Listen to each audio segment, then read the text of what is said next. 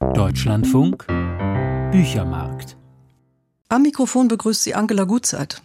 Sie war eine der ersten Autorinnen, die zur Gruppe 47 eingeladen wurden, Ingrid Bacher. In einer Hommage würdigt der Band allein und zu zweit die Schriftstellerin wie aber auch ihren Mann, den Künstler Ulrich Erben. Wir hören die Schriftstellerin gleich selbst.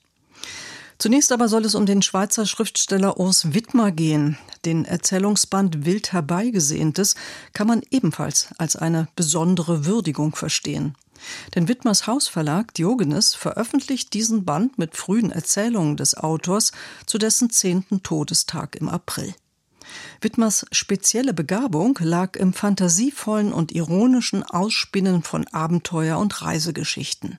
Erinnert sei an den grotesken Roman Im Kongo oder an seinen großen Erfolg mit dem Theaterstück Top Dogs. Nun also zurück zu den Anfängen dieses fabulierfreudigen Autors mit dem Band Wild herbeigesehntes. Michael Eggers stellt ihn vor. Ob es an der Entstehungszeit der Texte liegt, sei dahingestellt. Urs Widmer schreibt seine frühen Erzählungen zwischen 1968 und 1982, in einer Zeit also, die von Aufbruch, Rebellion, Regellosigkeit und Anarchismus geprägt ist. Politisch sind sie zwar nicht, diese nicht nur kurzen, sondern auch sehr kurzweiligen Prosastückchen, aber anarchisch sehr wohl. Widmer schert sich nicht um eine schlüssige Handlung, er erzählt munter drauf los, meist, so scheint es, einfach von dem, was ihm einfällt, das Ergebnis ist eigenwillig, eigensinnig und in seiner Regellosigkeit dann eben doch auch provokant. Wie etwa sein erster publizierter Prosatext nach seiner Hauptfigur schlicht Alois betitelt. Doch schon die Bezeichnung Hauptfigur stimmt nicht so ganz, denn ein Alois taucht hier zwar immer wieder auf, was er aber tut und was er will, das versteht man nicht, und so ist er nur eines der Motive, die diese Erzählung notdürftig zusammenhalten. Denn immer wieder lässt der Ich-Erzähler den Handlungsfaden flattern und springt unvermittelt in ein völlig neues Szenario, in dem viele bekannte Namen auftauchen und wieder verschwinden. Onkel Dagobert hat Augen wie Greta Garbo, nur größere. Er schaut Donald innig an. Leck, sagt Tick oder Trick oder Track. Mich, sagt Trick oder Tick oder Track. Doch, sagt Track oder Tick oder Trick. Liebe Lady Duck, schreibt Ed Mörike an Grandma Mary Duck, ich ging im Walde so für mich hin, Spronsch. Donald nestelt seine Maske vom Gesicht. Er ist Captain Hornblauer. Er ist auch nicht jünger geworden.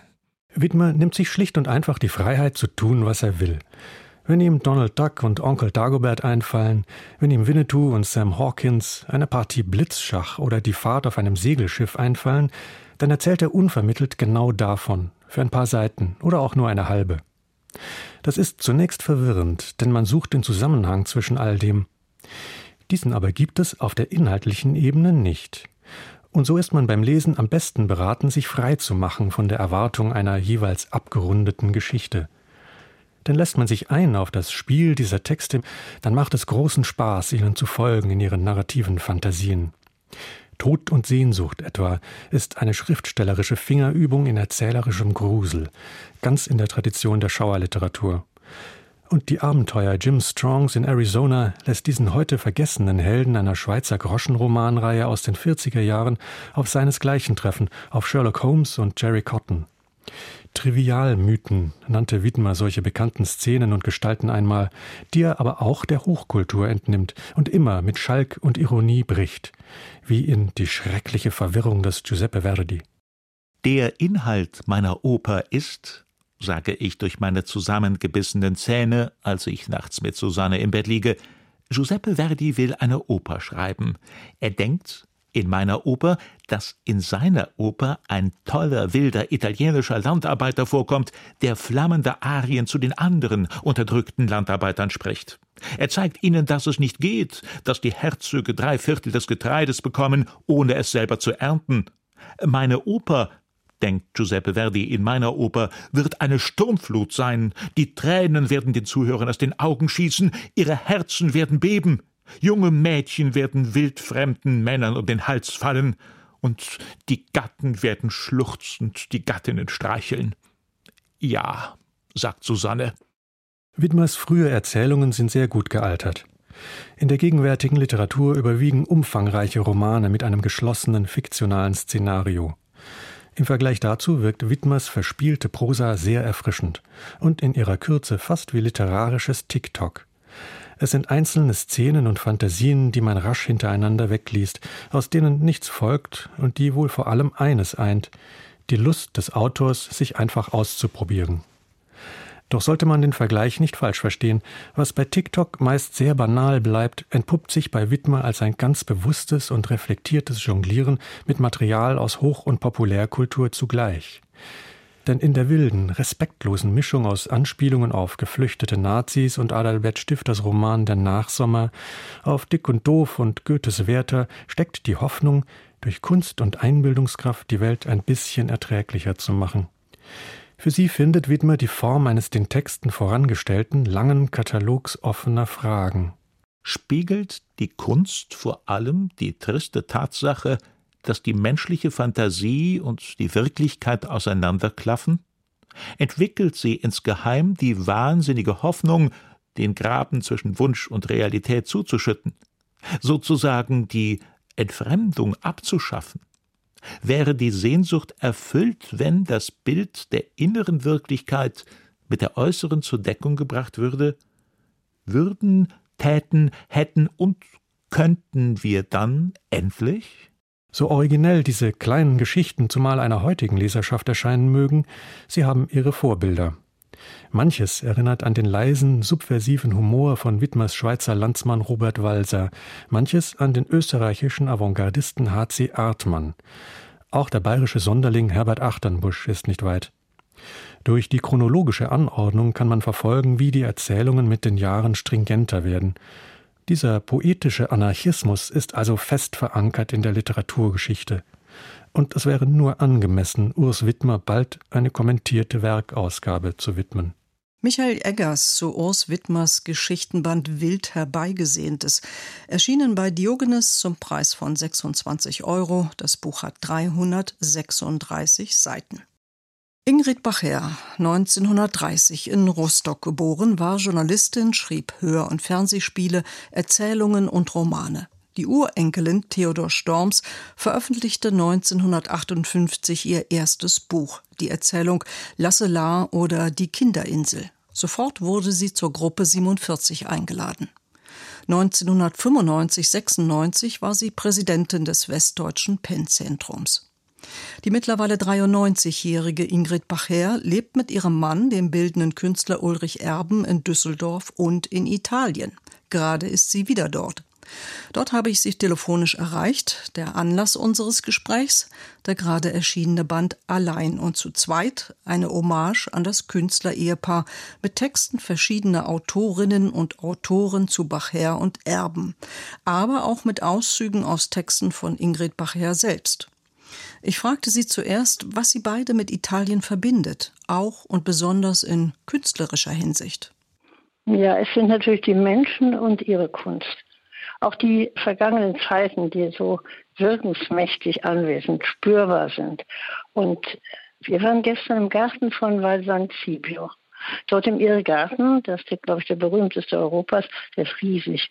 Und der Irrgarten stellt das Leben mit seinen Verirrungen und Erlösungen dar. Das heißt, alles wird sichtbar und bedeutsam. Und diese Verbindung von Sein und Bedeutung der Begriffe und der Vorstellung, die wir haben, für Allgemeines und Überirdisches zieht uns an. Das es ist fremdartig, es ist anders und es ist im Grunde tief bekannt, weil es ja europäische Kultur ist. Also das fasziniert uns so sehr und damit setzen wir uns immer wieder auseinander, wissen, dass wir vom Nordischen kommen, gehemmter sind und werden ein bisschen erlöst hier. Der Band, Frau Bachherr, wird eröffnet mit einem nicht sehr hoffnungsfrohen Text von Ihnen mit dem Titel Es trifft uns der Tod, Notizen zum Krieg in der Ukraine, geschrieben in der ersten Kriegsphase, als die russische Armee Mariupol belagerte und zerstörte.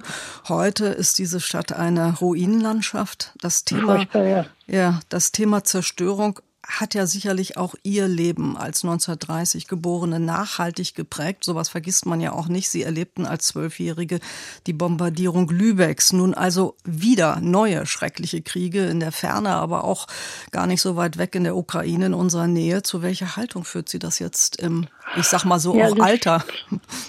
Ja, ja ich habe ein Jahr lang ein Tagebuch geführt über den Ukraine-Krieg und dann entsetzt aufgehört, weil ich sehe, es ist kein Mensch da, der kompromissbereit ist.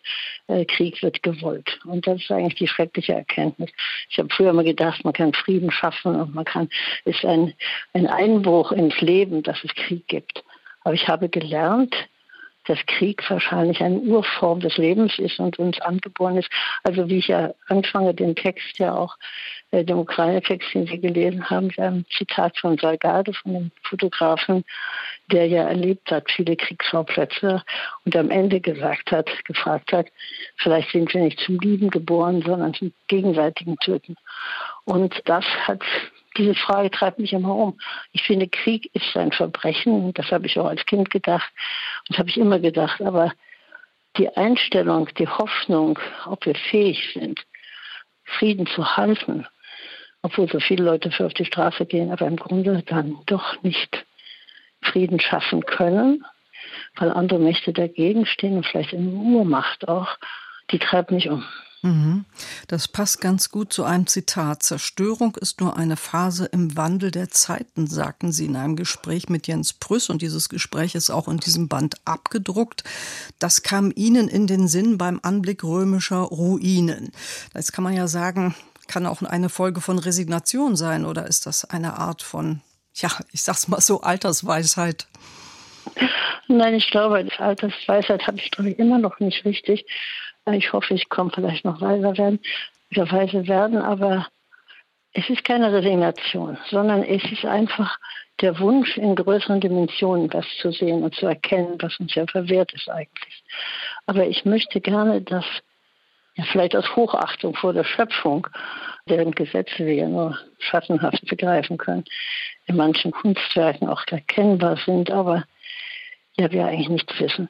Und Deswegen will ich nicht resigniert sein, sondern sehen, es gibt in viel größeren Abständen, Zeitabständen einen Wandel und alles entspricht einem Gesetz, was wir nicht begreifen. Mhm.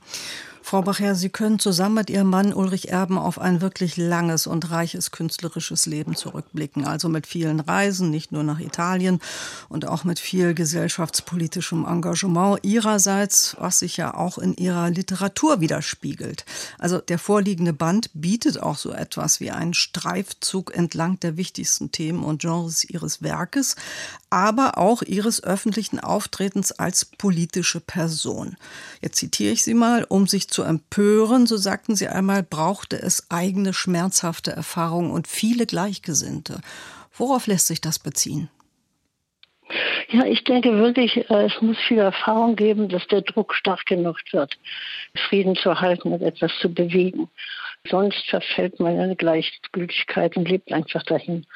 Ich, Leonardo hatte diesen tollen Satz gesagt, Kraft entsteht aus Druck. Hm? So wie Wasser wenn man das staut, erst richtig Kraft gibt. Und es braucht wirklich die Gemeinschaft vieler, um so viel Kraft zu haben, so viele Macht, um Veränderungen durchzusetzen. Und dagegen steht natürlich, dass wir ein Herdentier sind. Und wenn wir also einen Führer finden und sich irgendjemand ausschwingt, dann folgen wir alle dem, mehr oder minder. Und dann nützt doch das andere nicht. Das ist vielleicht die Resignationsphase, die ich dann manchmal habe. Ich sage, ich marschiere trotzdem bei allen Demonstrationen jetzt mit. Und ich finde es toll, das bildet eine Gemeinschaft, die wir sonst nicht mehr haben und immer mehr verlieren.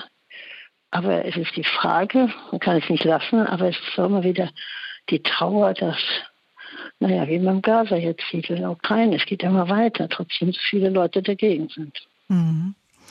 Sie waren als Journalistin tätig. Sie haben Kinderbücher, Hörbücher, Fernsehspiele, Reiseberichte, Erzählungen und Romane geschrieben. Die Empörung, von der wir eben gesprochen haben, fand ja in sublimierter Form in ihrem literarischen Werk immer wieder ihren Niederschlag. Also die Autoren und Autoren, die für diesen Band geschrieben haben, nennen beispielsweise als Thema das Schweigen der Nachkriegsjahre. Da wird das Buch Robert oder das Ausweichen in Falschmeldungen von 1965 erwähnt, das Buch wurde erst 2019 dann veröffentlicht. Und dann ihre Theodor Storm Bücher, darin das Aufbegehren gegen patriarchale Strukturen oder die Zerstörung der Landschaft durch den Garzweiler Braunkohleabbau im Roman Die Grube von 2011. Man könnte das gut alles unter den Begriff der Verantwortung fassen, was sie antreibt. Nochmal gefragt, was treibt sie an? Ich habe eigentlich darüber nie so nachgedacht selber. Also vielleicht lernt man eine Verantwortung als Kind schon. Im Krieg, ich hatte eine riesen Verwandtschaft und man hatte mit Todesfälle und meine Mutter war sehr zart. Aber ich denke, es ist auch eine Veranlagung und nein, ich denke eigentlich, es gehört zum Leben, weil ich lebe. Also ich bin mal gefragt worden nach einer Biografie, nach einem Titel, wie dann der Titel meiner Biografie war, die ist Gott sei Dank nie erschienen. Aber den Titel, den ich vorgeschlagen hatte, war Lust zu leben und zu denken. Und das Denken führt, meine ich, zu verantwortlichem Handeln. Und dass ja jeder nicht nur für sich, sondern für die Gemeinschaft verantwortlich ist. Habe ich halt diese Themen, die anderen interessieren mich nicht so sehr, obwohl ich die spannend finde, wenn ich sie von anderen lese. An welche Aktivitäten in der Vergangenheit, wo Sie also sich sehr eingesetzt haben, erinnern Sie sich denn, sagen wir mal jetzt am nachdrücklichsten? Ja, es ist eigentlich, ich bin ja gar nicht so wahnsinnig aktiv, aber es ist dann, wenn etwas, was mit dem Nazis, mit der alten faschistischen Partei zu tun hat, wie so zuletzt ein Denkmal in Düsseldorf, was plötzlich dann also ganz stilistische faschistische Symbole hatte, für angeblicher, also für Tote im Krieg, was aber wirklich ein Aufmarschplatz dann war für die Neonazis in Düsseldorf. Und da habe ich mich wahnsinnig eingesetzt, habe eben gemerkt, wenn man plötzlich wirklich eine ziemliche Formulierung hat. Wenn man einen nachtrifft, da braucht man nur zwei Tage rumtelefonieren, hat plötzlich 350 Leute, die alle einen Namen haben. Das muss man ja heute haben, sonst wird das nichts. Haben wir den geschafft in einer Woche mit Freunden zusammen. Das war also das Nächste, wo wir mit einer Woche dann geschafft haben, wirklich, dass die Stadtverwaltung, die es gerade absegnen wollte, dieses Monument, was ja gebaut werden sollte, dann doch gestoppt hat und gesagt hat, das muss man nochmal überlegen und bis jetzt auch nicht gebaut worden. Frau Barrer, 2003 veröffentlichten Sie das Buch Sie da das Alter, eine Art Tagebuch als Annäherung an das Alter, wie es in dem uns vorliegenden Band Allein und zu zweit beschrieben wird. Das Leben eine Möglichkeit, kein Besitz, werden Sie dort zitiert. Das ist, finde ich, ein sehr schöner Satz, der fast heiter daherkommt. Was macht denn jetzt diese Heiterkeit möglich? Ja, weil ich auch Heiterkeit bin, auch liebe und habe. Wissen Sie, ich habe ja auch drei Kinder und fünf Enkel. Also man muss ja auch heiter sein dem gegenüber. Aber wirklich, also mit Besitz habe ich sowieso nicht so viel Sinn. Ich weiß, Besitz beruhigt ungeheuer, das ist gar keine Frage. Aber Leben ist es viel mehr für mich. Das heißt, eine Möglichkeit, das heißt offene Türen, etwas Neues zu erkunden. Nicht? Und es ist ja meistens alles nur bruchstückhaft, was man erfährt und ganz wenig. Aber das ist doch immerhin etwas, was, wo man plötzlich wieder neu angeregt wird, was neu denkt. Und das, das finde ich ganz wichtig. Mhm. Im Band Allein und zu zweit finden wir im Wechsel auch Interviews und Texte zur Kunst ihres Mannes Ulrich Erben. Dazu gesellen sich Abbildungen seiner Gemälde, die in ihren Farbenspiel, aber auch in ihrer Zartheit, finde ich, was zum Beispiel die Italienbilder angeht, in Korrespondenz mit ihren Texten zu treten scheinen. Könnte da was dran sein oder dichte ich das jetzt mehr oder weniger rein? Ich weiß nicht, wenn ich mal über seine Bilder geschrieben habe, bin ich sehr darauf eingegangen aber ich weiß nicht, ob er beim Malen auf meine Art eingeht. Aber ich denke, es gibt ein Wechselspiel. Ich habe darüber nie nachgedacht. Es gibt gewiss ein Wechselspiel, eine Gemeinsamkeit, aber die liegt mehr in der Erwartung, was zu erfassen, was wir wiedergeben können, beide. Er auf seine Art und ich auf meine Art. Die Schriftstellerin Ingrid Bachherr im Gespräch. Anlass ist der Band Allein und zu zweit. Texte und Bilder von Ingrid Bachherr und Ulrich Erben. Erschienen im Verbrecherverlag. 135 Seiten, 27,80 Euro. Soweit der Büchermarkt am Dienstag, gleich nach den Nachrichten, wie gewohnt Forschung aktuell. Ich wünsche Ihnen noch einen angenehmen Tag. Am Mikrofon war Angela Gutzeit.